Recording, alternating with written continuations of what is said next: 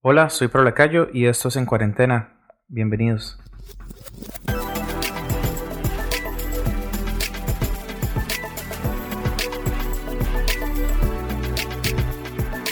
Hola, soy Pro Lacayo y esto es el séptimo episodio de En Cuarentena, un podcast enfocado en qué hacer en esos días que estamos en nuestras casas. Y hoy tengo invitado a un amigo y un pianista extraordinario de aquí de Costa Rica, que es director de Rad 24-7 y director musical de Danilo Montero. Hola Godo, ¿cómo estás? Hola Pablo, qué gusto poder eh, compartir con vos. Eh, tenemos muchos años de conocerte y, y, para mí es un placer eh, poder servir a la iglesia de Cristo y a la gente que nos va a, a escuchar a través de este medio, ¿verdad? Y bueno, un placer estar aquí. Gracias por con, contar conmigo. ¿Cómo has estado pasando esa cuarentena, Godo? Pues mira, eh, la verdad, eh, bien. Eh, no puedo decir que realmente he estado mal. Como a todos, hay momentos en donde quisiera salir y compartir y, extrañas algunas cosas de, la rutina, pero curiosamente también ha sido muy interesante por el, por el lado de, de construir cosas a nivel de familia, revisar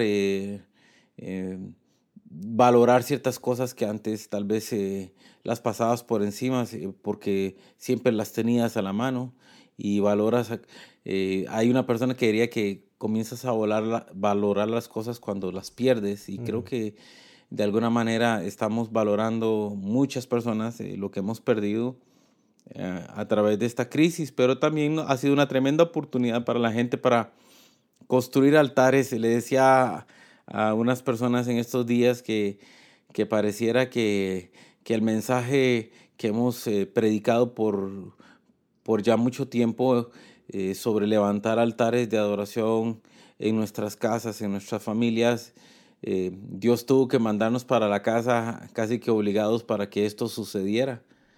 Y, uh -huh. y, veo emocionado, tengo que decir que veo pasar esto, gente que se ha dedicado a buscar de Dios, familias que se reúnen como tal a orar y, a estudiar la palabra.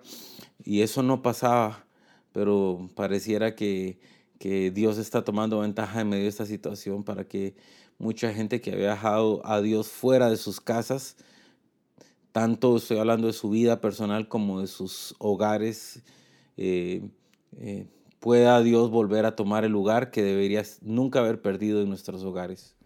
Y aquí es donde quiero hacer una primera pregunta de los temas que tenemos para, para ese podcast. Y la primera pregunta, Godo, es la música como un instrumento de esperanza en medio de esta crisis. ¿Cómo poder sacar ventaja de la música en medio de esta crisis que estamos viviendo? Mira, eh, una de las cosas que, que nosotros debemos entender en este tiempo, y bueno, la gente debe entender es que la música, al igual que muchas otras eh, maneras, como los idiomas, la música es un lenguaje y como tal comunica.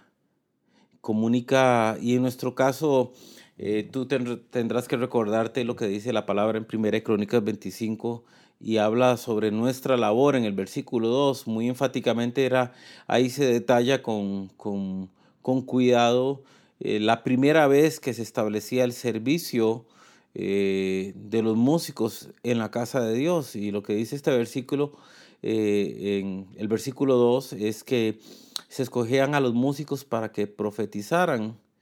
Y eso rompe con un paradigma que, los muchos, que muchos músicos hemos tenido dentro de la iglesia en algún momento, entendiendo que nuestra labor es eh, armonizar, crear una, un soporte musical a un mensaje que se está enviando.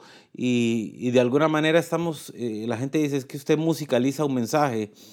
Eh, y, es de cuidado decir eso, porque está, estás diciendo de alguna manera que la música, si no, se can, si, si no hay una letra, pareciera que no comparte un mensaje. Y, y no es así. Eh, tenemos que entender que la música en sí, sin que tengamos una persona cantando, es un lenguaje como tal comunica cosas. Y, y nosotros como músicos tenemos la capacidad en este momento de, de comunicar muchas cosas para alimentar en este tiempo de crisis ánimo a la gente. eh, muchos de ustedes saben que la música tiene el poder de, de, mover hasta las emociones.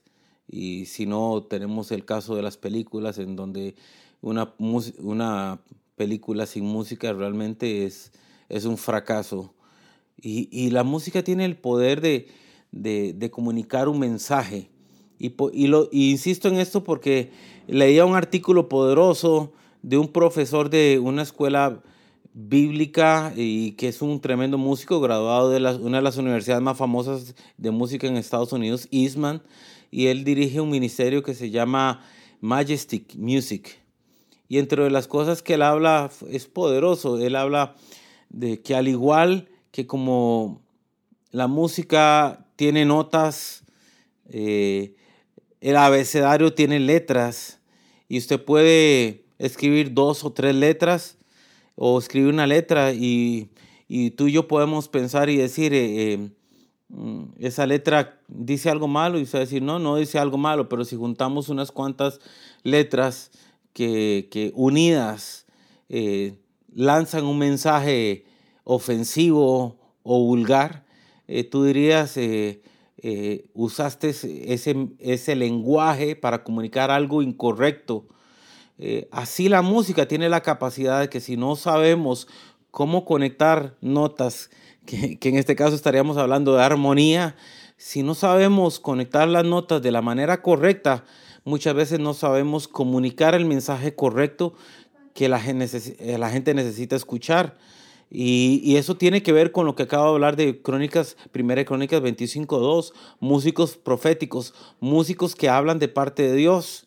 Entonces, eh, te das cuenta que nuestra labor dentro, dentro de lo que tiene que ver la iglesia y como comunicadores de esperanza, comunicadores de un mensaje de Cristo, eh, usted y yo a través del piano, como lo hemos hecho por muchos años, eh, Pablo, Dios nos da la oportunidad de usar las manos para eh, comunicar mensajes que hablen de Dios y no necesitamos un micrófono. Yo recuerdo, he recordado a lo largo de estos años, mientras he viajado con Danilo, eh, darme cuenta que llegaba gente y me decía al final de una reunión, y era lo que más me gustaba escuchar al final de un concierto o de una noche de adoración, eh, personas que me dijeron, sabes que mientras tú tocabas, Dios comenzó a hablarme muy fuerte a mi corazón y cada acorde que ponías era como Dios hablando a mi vida.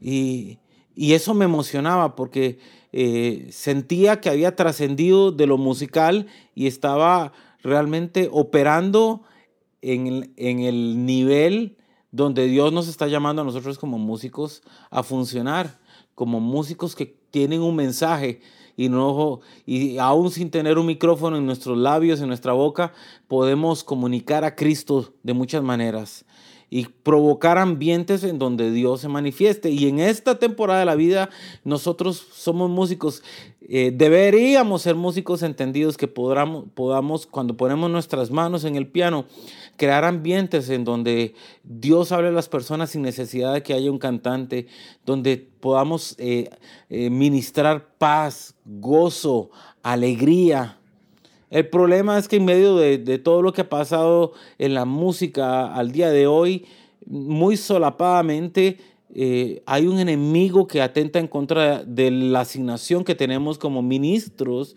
músicos ministros en el servicio a Dios y es el entretenimiento. Ese es un enemigo solapado eh, que, nos, que se nos ha metido y, y es de cuidado para nosotros dentro de esa labor como músicos en la iglesia pero como músicos que funcionamos como un mensaje de esperanza en tiempos de crisis, no necesitamos un cantante. Algunos piensan que necesitamos eh, llamar a alguien para que nos cante y tocar canciones y, subir eso a, una red social. Y no, yo no creo que eso es necesario. Me encanta lo que estás haciendo con tu proyecto de ambientes, que es música de adoración. Y creo que a veces incluso eh, se le ha dicho a gente que lo use como un recurso mientras predica, oran. Pero yo diría le diría a la gente que fuera más allá, utilícelo simplemente como para escuchar a Dios. No, no, necesitamos, no necesitamos ni siquiera ponerle, ni siquiera ponerle un predicador o un cantante a, a, ese, a ese audio que grabaste vos. Eh, si, ese, si esa música fue tocada, como yo lo sé que fue tocada con la intención de, de que Dios descienda en medio de un lugar, eh, no necesitamos ponerle voz.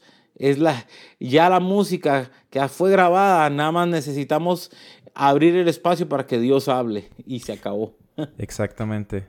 A veces me ponía a pensar eh, cómo explicar qué es un ambiente o cómo explicar por qué hago ese acorde y por qué no hago este otro acorde.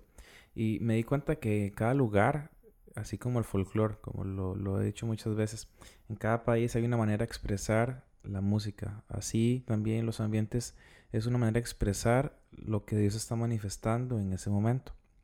Por eso es tan importante estar tan conectados en lo que se está hablando, lo que se está diciendo, lo que se está orando. Hay que uno, tiene que estar percibiendo absolutamente todo.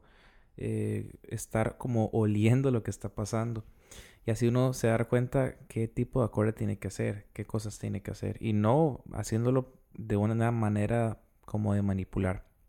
Y algo que es muy importante es de que no importa si son 25 mil acordes o un acorde. Lo que importa es que el mensaje que Dios está llevando pueda ser escuchado, pueda ser entendido. Eh, con respecto a lo que estás diciendo, eh, precisamente creo que eso es una verdad que el músico debe aprender o recordar y es entender que nosotros compartimos su mensaje y, esta generación tiene que entenderlo así. Eh, porque hemos estado escondidos detrás de cantantes creyendo que el mensaje eh, está a cargo de ellos y nosotros, eh, eh, como lo dije al puro inicio, solo ponemos armonía porque no estamos entendiendo que la, trascendencia de la música. A mí me, me, me, llama la atención porque hay, hay, varios, hay varios escritores. Hay un señor que se llama Wayne Barlow. Dice, dice este señor al hablar de, de que cuando empiezas a entender el lenguaje de la música, dice que se entiende mucho mejor que las palabras. Y hay un director de orquesta muy famoso en el mundo, Leonard Bernstein, que dice que la música no tiene que pasar por el sensor del cerebro antes de que pueda llegar al corazón. Es interesante que alguien que no conoce a Cristo, Cristo hable así de la música. Así que hay emociones que no van con el cristiano y si la música es un lenguaje de los sentimientos, entonces debe también cierta música, eh, debe haber cierta también cierta música que no va con el cristiano tampoco. Es muy interesante porque hablan de la música como un lenguaje sin necesidad de agregarle cosas. Y, lo, y no lo están hablando creyentes. Pareciera que esta verdad la han, entendido más a algunos, algunas personas seculares que nosotros que hemos sido llamados con, con, un, con un, llamado profético como tal. Y aquí es donde viene una pregunta que, que puede que uno se haga siempre. Uno como músico de una iglesia, uno siempre se hace esta pregunta y es, ¿cuál es mi labor dentro de la iglesia? Y, y sumémosle ahora esto, ¿cuál es mi labor como músico en tiempos donde no estoy tocando en la iglesia? Mira, el mayor problema de los músicos es que creyeron que en el momento en que les quitaban el instrumento, les ponían un tape en la boca y los enmudecían y esta generación tiene que recordar que antes de músicos somos hijos de Dios y, nuestra labor eh, es, eh, finalmente la labor de nosotros como músicos en la iglesia es provocar a la gente a que se acerque a Él. Siempre le he dicho que antes yo creía que, que nuestra labor era invitar a la gente a cantar a Dios y animarlos en tiempos de dificultad. Yo me doy cuenta que, que nuestra labor, eh, Pablito, tiene que ver con animar a la gente a acercarse a Dios y esto tiene que ver con una palabra, comunión. Eh, nuestra labor, eh, más, que, más que otra cosa, tiene que ver con animar a la gente a acercarse a Dios. Eh, la palabra dice, acérquense a mí, yo me acercaré a vosotros. Y es el llamado que Dios tiene para con nosotros. Si usted no tiene el instrumento para hacerlo a través de la música, eh, recordemos que somos hijos y la labor como hijos tiene que ver con comunicar un mensaje de esperanza, con un mensaje hacia las personas. Y un instrumento no nos limita, un instrumento debería ser una herramienta extra para impulsarnos hacia esa asignación que tiene que ver con, con traer a las personas al conocimiento de Cristo y como tal no quedarnos encerrados en, en, una, en una sola en un marco tan sencillo. Hoy en día las plataformas digitales y tecnológicas nos, abren múltiples posibilidades eh, Pablito, de hacer cosas. Y, y, tal vez yo voy a hacer un comentario y quiero que sea entendido de la manera correcta, porque puede ser entendido como una crítica, pero a veces me encuentro a músicos eh, que en este tiempo de crisis eh, suben eh, videos donde muestran destrezas musicales y yo no, no digo que esté mal, yo no soy muy, muy fan de eso. y a ver, tal vez si estuviera más joven, tal vez lo haría, ¿verdad? Pero en esta época de mi vida, eh, sí, tal vez en esta época de mi vida estoy como más, eh, más eh, juicioso, dirían los colombianos, o más pensativo con respecto a realmente a mi labor y lo que debo hacer y lo que no, lo que no aporta a mi, a mi asignación, a mi llamado. Y, y, lastimosamente hace falta a veces ver en las redes sociales que si suben algo, suban tiempos de adoración, tiempos de, de oración con un piano.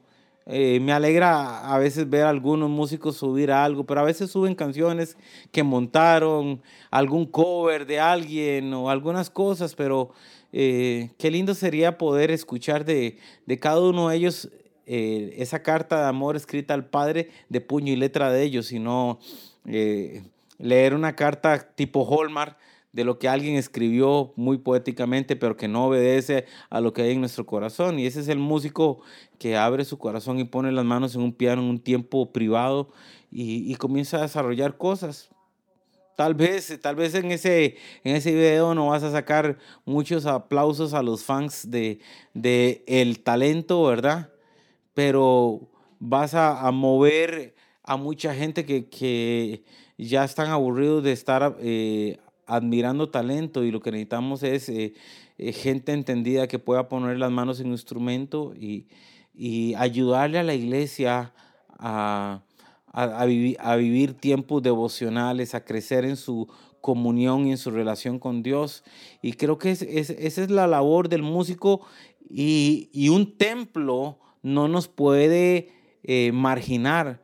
Eh, creo que una de las cosas más lindas que ha pasado en este tiempo es que nos hemos dado cuenta que los edificios cerraron, los templos eh, físicos cerraron, pero nos dimos cuenta en este tiempo que la iglesia nunca se detuvo, que el diseño de la iglesia como tal, la eclesía, que tiene que ver con la reunión de los santos, de los hijos de Dios como tales, se reúnen y nos damos cuenta que aquellos seguidores de templos, seguidores de personas, como en 1 Corintios capítulo 1 lo dice, cuando Pablo le dice a la gente, ustedes siguen a Apolo, el otro dice, yo sigo a Pedro, eh, eh, y, Pablo le dice, señores, no se equivoquen, eh, no es porque Pablo ni Pedro te bautizara, recuerden, esto se trata de Cristo y a, y a este crucificado, lo dice así.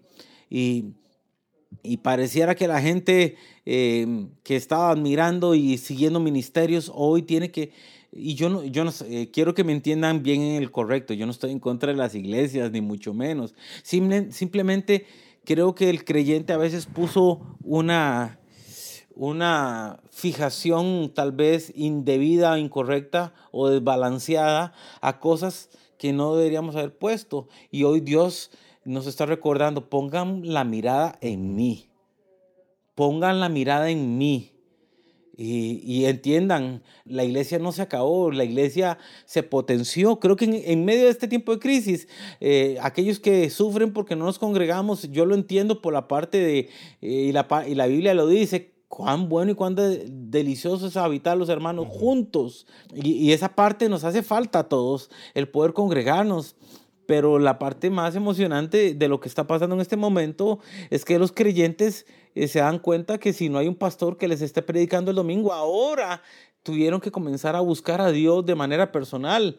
Los altares que no existían, como lo dije al puro inicio, tuvieron que construirse, agarrar piedras y levantar esos altares. Y muchos tal vez que no lo sabían se dieron cuenta que habían dejado a Dios puertas afuera de sus casas y tuvieron que comenzar a decirle, Señor, perdónanos, te dejamos puertas afuera, ven, te necesitamos en casa.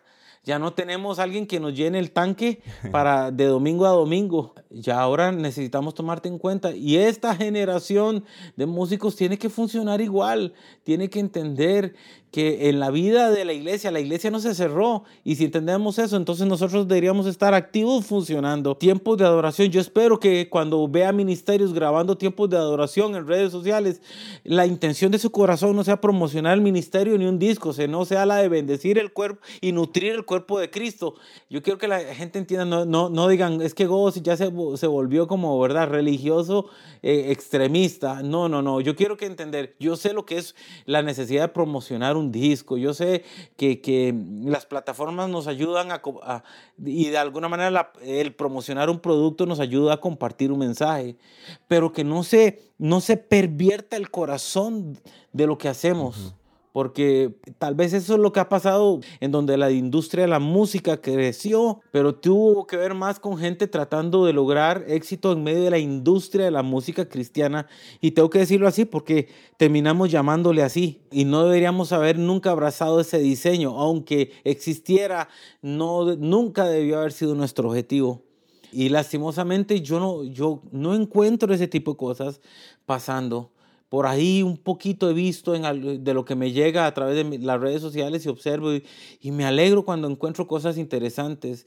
me entristezco cuando, cuando veo que hay músicos que no, no tienen más que compartir que grabar un cover de un piano y que no está mal. No está mal, quiero decirlo. Mi compromiso más fuerte eh, tiene que ver con enseñarle a esta generación que hay más allá del don. Y esta generación se quedó pegada en el don se quedaron en lo visible, en lo externo, como, como cuando le digo a la gente, yo no tengo problemas con humo, con luces en las tarimas, siempre y cuando cuidemos de que la esencia esté de lo que Dios nos ha llamado a hacer. Y, eso es lo que más me preocupa en este tiempo, ver que em, a veces la esencia de lo que hemos llamado a hacer se ha diluido en los templos. Tiene muchísimo que ver y yo creo que una de las palabras claves para mí durante este tiempo ha sido ¿Cuál es la intención por el cual yo hago las cosas? ¿Por qué yo quiero subir un video? ¿Por qué yo quiero subir una canción? Eh, ¿Por qué yo quiero eh, grabar un piano? ¿Cuál es mi intención? ¿Por qué lo estoy haciendo? ¿Quiero atención de la gente?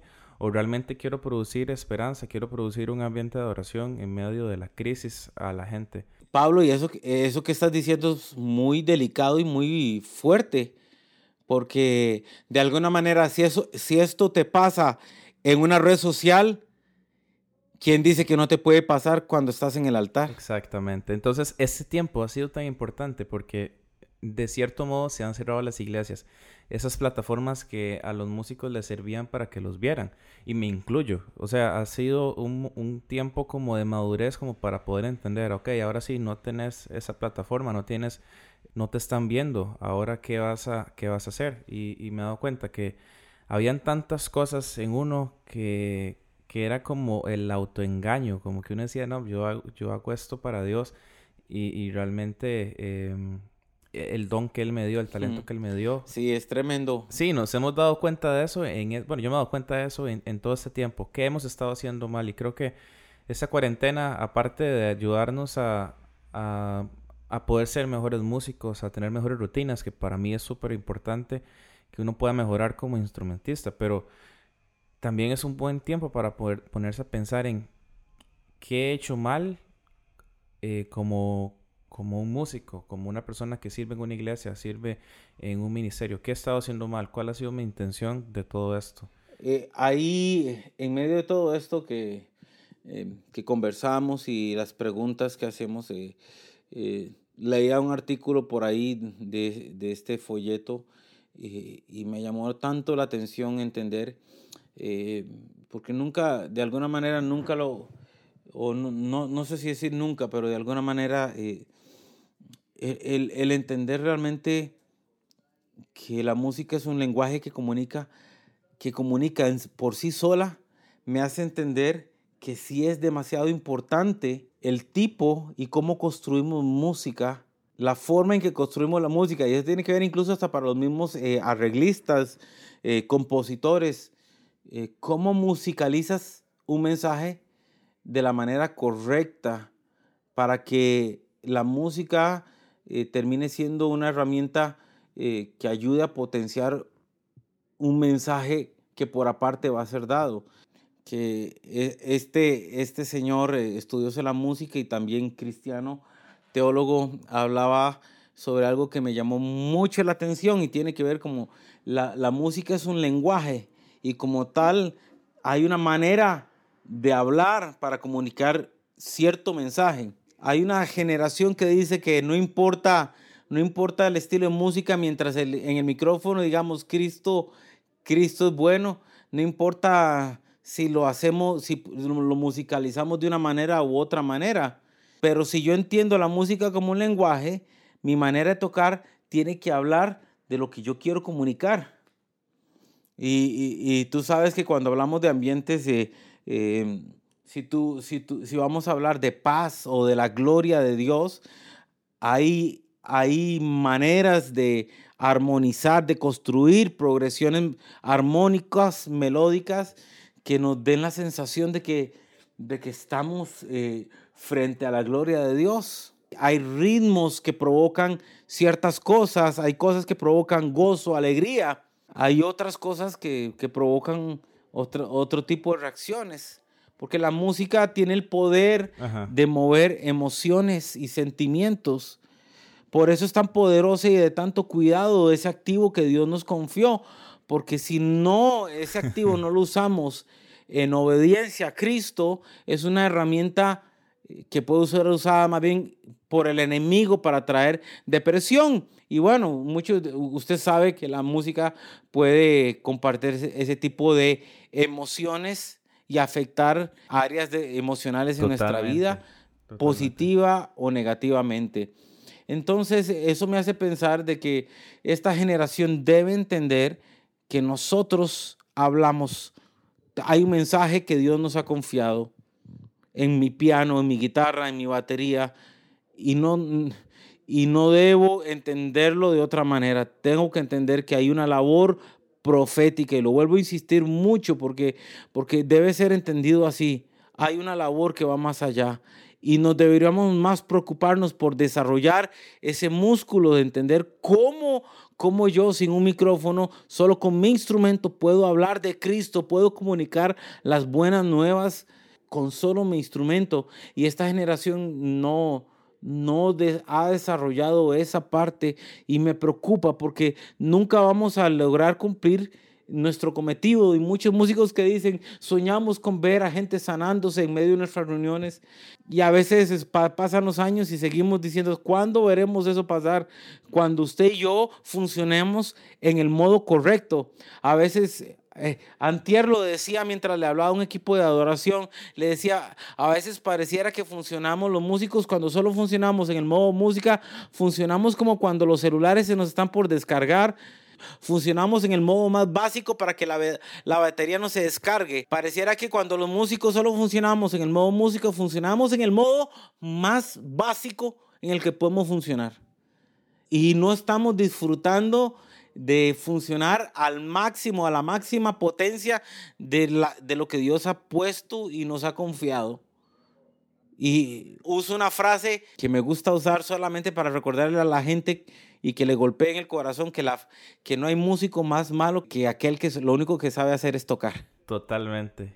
Sí, sí, sí, eso es más, más uno como músico que, que evidentemente piensa más en lo tangible que en lo intangible, piensa más en, en lo que puede ver la gente que en lo que realmente podemos hacer sentir a la gente. Y tiene que ver mucho con eso. Estás hablando algo que, que, tiene que ver con, el, con nosotros como, como seres tripartitos, precisamente. Toda la vida desde que nacimos fuimos permeados por un mundo natural y funcionamos en los cinco sentidos. Pero, cuando llegamos a Cristo entendemos que hay un, hay un mundo espiritual, hay una esfera espiritual y debemos aprender a entender que a veces, como diría algún predicador, es más real el mundo espiritual que el mundo natural. Lo que, y, y, los músicos eh, nos quedamos funcionando en el mundo natural y no trascendemos al mundo espiritual, donde ya yo no, ya yo no pienso en acordes. Eh, y, usted, y tú lo sabes. Yo sé que tú sabes de eso ya yo no estoy pensando cuando estoy ministrando en acordes, en, progresiones, yo estoy, yo estoy escuchando a la gente, yo estoy escuchando, eh, si estoy acompañando a alguien como Danilo o, o, en tu caso Daniel Piedra, uno está escuchándoles qué es lo que están hablando, qué es lo que están diciendo, cómo puedo ayudar a que, a que a través de lo que yo estoy haciendo en mi piano, Dios pueda correr y fluir y transformar las vidas de las personas. Yo no estoy pensando, a veces la gente me dice, ¿qué progresión, progresión usó aquí en medio de esto? Traiga el audio y tal vez yo le voy a decir qué fue lo que toqué, porque en este momento ni sé qué fue lo que toqué. Yo no estaba, mi mente, mi mente no estaba, mi en este momento yo no estaba como músico. Eso es como cuando usted maneja el carro. Ya cuando usted aprendió a manejar, usted no está pensando, voy a meter tercera, voy a poner quinta. Usted nada más mueve los brazos de manera automática. Y de alguna manera eh, así mismo funcionamos nosotros. Yo no, estoy, yo no estoy pensando en que voy a hacer este acorde, estoy, nada más estoy pensando en cómo puedo ayudar a crecer en el ambiente. Y entonces trato de usar los recursos que, que están acumulados en, en, el don que Dios me dio para usarlos con, con un propósito que es espiritual. Y ese es otro tema, ¿verdad? Go, ¿verdad? Muchísimas gracias por, por todo lo que has aportado en esa conversación. ¿Quisieras cerrar con algo? Mm. Pues eh, mira, eh, creo que animar a esta generación a que profundicemos en esto que, que vos muy acertadamente estás haciendo a través de estos podcasts y es traer un mensaje eh, sobre cosas que Dios está, está haciendo y que, y que nosotros como hijos necesitamos hacer. Y creo que, que bendigo a la gente que nos está escuchando y oro que Dios pueda usar a esta generación de músicos a este nivel de lo que estamos hablando. Y esta generación creo que Dios la está llamando a algo que, no, que es antinatural en el, en el mundo de la música secular y es al anonimato. Pero deberíamos abrazar más el anonimato como algo que es parte de la esencia del músico eh, que entiende cuál es su labor es antinatural porque al músico le gusta el aplauso, lo vistoso, la admiración, la afirmación, pero nuestra labor tiene que ver con lo mismo que hizo Juan el Bautista, presentar a su iglesia, a la amada, con, eh, con su amado y, y perder protagonismo.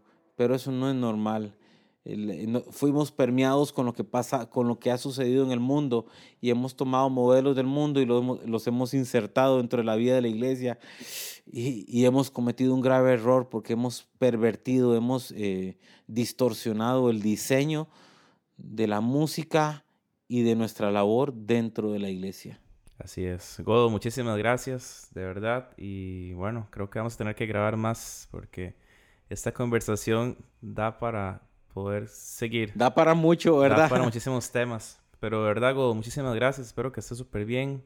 Y bueno, esto fue el episodio número 7 de En Cuarentena, hoy con Godofredo González, director de Rad 24-7 y director musical de la banda Danilo Montero. Así que nos escuchamos en el próximo episodio. Chao.